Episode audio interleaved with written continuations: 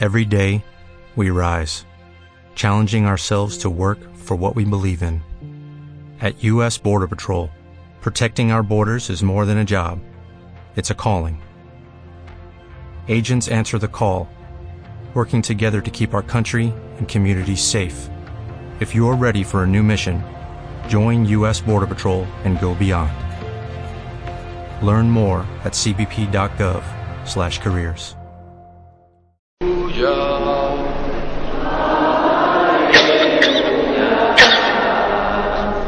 Aleluya. El Señor esté con vosotros. Lectura del Santo Evangelio según San Lucas. En aquel tiempo, entre la admiración general por lo que decía, Jesús dijo a sus discípulos, Meteos bien esto en la cabeza, al Hijo del Hombre lo van a entregar en mano de los hombres. Pero ellos no entendían este lenguaje, les resultaba tan oscuro que no cogían el sentido y les daba miedo preguntarle sobre el asunto. Palabra del Señor. Podéis sentaros. Cuando San Francisco de Asís recibió en, la en San Damián la llamada del Señor a colaborar con él, eh, no, no fue invitado a ayudar a los pobres. Y esto es algo que generalmente incluso aquellos que hablan continuamente de San Francisco olvidan. No fue invitado a vivir una vida de pobreza y a hacer obras de caridad. Fue invitado explícitamente a ayudar a la Iglesia, es decir, a evangelizar, por supuesto, hacia afuera, pero también hacia adentro. El mandato fue muy claro, repara mi casa, que como ves amenaza ruina.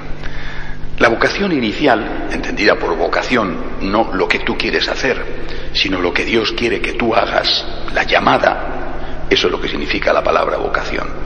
La llamada, por lo tanto, fue una llamada absolutamente eclesial. Repara mi casa.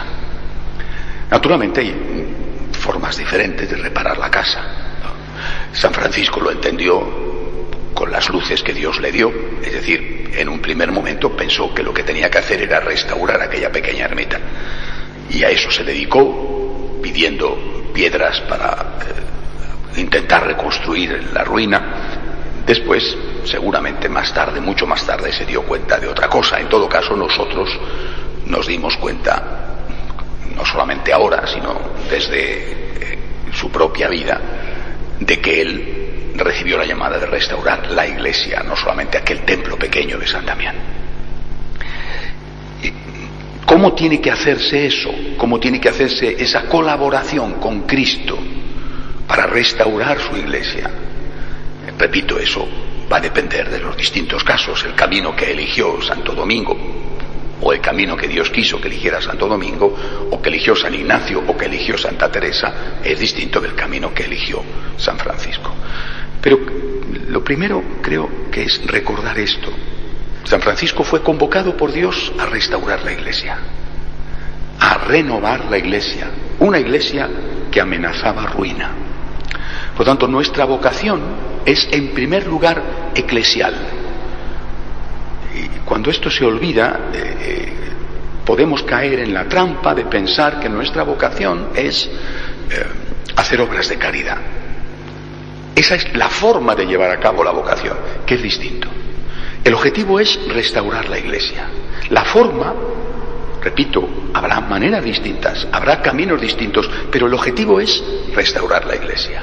La forma de hacerlo, la nuestra, como franciscanos, es vivir una austeridad personal que resulte ejemplar, es decir, que resulte llamativa en un mundo de consumismo incluida como consecuencia de esa austeridad el servicio a las personas necesitadas, vivir, eh, la palabra pobreza es muy fuerte, prefiero usar austeridad, pero bueno, usemos la palabra clásica de pobreza. Vivir esa pobreza, y naturalmente nosotros, franciscanos de María, hacerlo con un alma agradecida, con una espiritualidad del agradecimiento. Pero el objetivo, repito, insisto, es la Iglesia. Y si esto ocurrió en el siglo XIII, eh, había entonces los problemas que había, que eran muchísimos. Lo mismo ocurre en el siglo XXI. Hoy los problemas son distintos, pero también son muchísimos. ¿Y qué consecuencia tuvo para San Francisco y qué consecuencia tiene que tener para nosotros la cruz? Esto es lo que generalmente también olvidamos, la cruz. O sea, restaurar la iglesia que amenaza ruina, pues no podemos pensar que nos va a salir gratis. ¿Y de dónde nos va a venir la cruz? De fuera y de dentro. De fuera, porque obviamente nuestros enemigos, los enemigos de la iglesia, no van a ver bien que alguien esté intentando purificar la iglesia, porque cuanto más en ruina esté la iglesia, mejor para ellos. Y de dentro, porque los que están corrompiendo la iglesia tampoco van a ver bien que alguien les quite el negocio. Y por lo tanto, de fuera y de dentro, van a ir contra aquellos que quieran colaborar con Cristo en hacer de su esposa, la iglesia, en hacerla lo que Cristo quiso. Este precio hay que pagarlo. Fijaros que el Evangelio de hoy habla Cristo de la cruz y los apóstoles, dice el Evangelio, les daba miedo preguntar. Yo lo digo con toda franqueza. Es ingenuo y da lugar a, consecuencias negativas pensar que podemos intentar hacer algo sin pagar un precio de persecución de persecución de fuera y de persecución de dentro, de fuera de nuestros enemigos y de dentro de aquellos que no quieren que nada cambie. ¿Cómo tenemos que hacer esto? Vuelvo a repetir, tenemos un camino, un camino concreto, distinto de otros, no mejor, no peor, distinto. Nuestro camino, el camino que siguió San Francisco, es el camino de la ejemplaridad en la austeridad de vida, pero también de ejemplaridad en el amor. Es decir, nuestro camino tiene que ser un camino de santificación. Y como no somos perfectos, tiene que ser un camino de permanente conversión. Si no podemos decir, por desgracia, fíjate en mí, qué bueno que soy, si podemos decir o debemos decir, fíjate en mí, que me arrepiento, pido perdón y vuelvo a empezar. Al menos esto, al menos esto. Porque lo que hoy resulta peor, lo más dañino de todo, lo que destruye y hace más daño, es cuando el pecador justifica su pecado. Y lo justifica diciendo, esto no es pecado. Y esto lo hacen muchísimos fuera y dentro de la iglesia Toda la teología relativista va dirigida a suprimir el concepto de pecado. Esto no es pecado, no pasa nada, haz lo que quieras, tu conciencia tiene la última palabra sin ningún tipo de referencia a nada. O bien, no diciendo esto no es pecado, pero sí diciendo puedo vivir sin que pase nada. Así pues, nosotros somos convocados, no hay que olvidarlo, somos convocados, es decir, somos llamados. Hay una vocación, una llamada que viene de fuera de nosotros, que viene de Dios, que viene de la Santísima Madre de Dios. Somos convocados, somos llamados a restaurar la Iglesia. Siguiendo un camino específico, siguiendo el camino de San Francisco y el camino del agradecimiento, el camino de María, y siguiendo un camino que tiene que ser el dar el mejor ejemplo posible.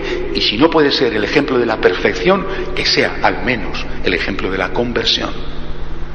No engañándonos diciendo lo que tantos dicen, esto no es pecado, puedo hacer lo que quiero, sino diciendo, soy un pecador, me confieso, me arrepiento, sigo luchando. Cuando nosotros hacemos esto, estamos acogiendo la llamada y colaborando. Ahora, no pensemos que esto nos va a salir gratis. La persecución tiene que ser para nosotros el alimento diario. Es decir, sabemos que nos va a venir, pero también, y no hay que olvidarlo, después del Viernes Santo vino la mañana de Pascua. Es decir, el final no fue el Viernes Santo, el final fue el Domingo de Gloria. A esa esperanza nos acogemos. De pie, por favor. O'Reilly Auto Parts puede ayudarte a encontrar un taller mecánico cerca de ti. Para más información, llama a tu tienda O'Reilly Auto Parts o visita oreillyauto.com.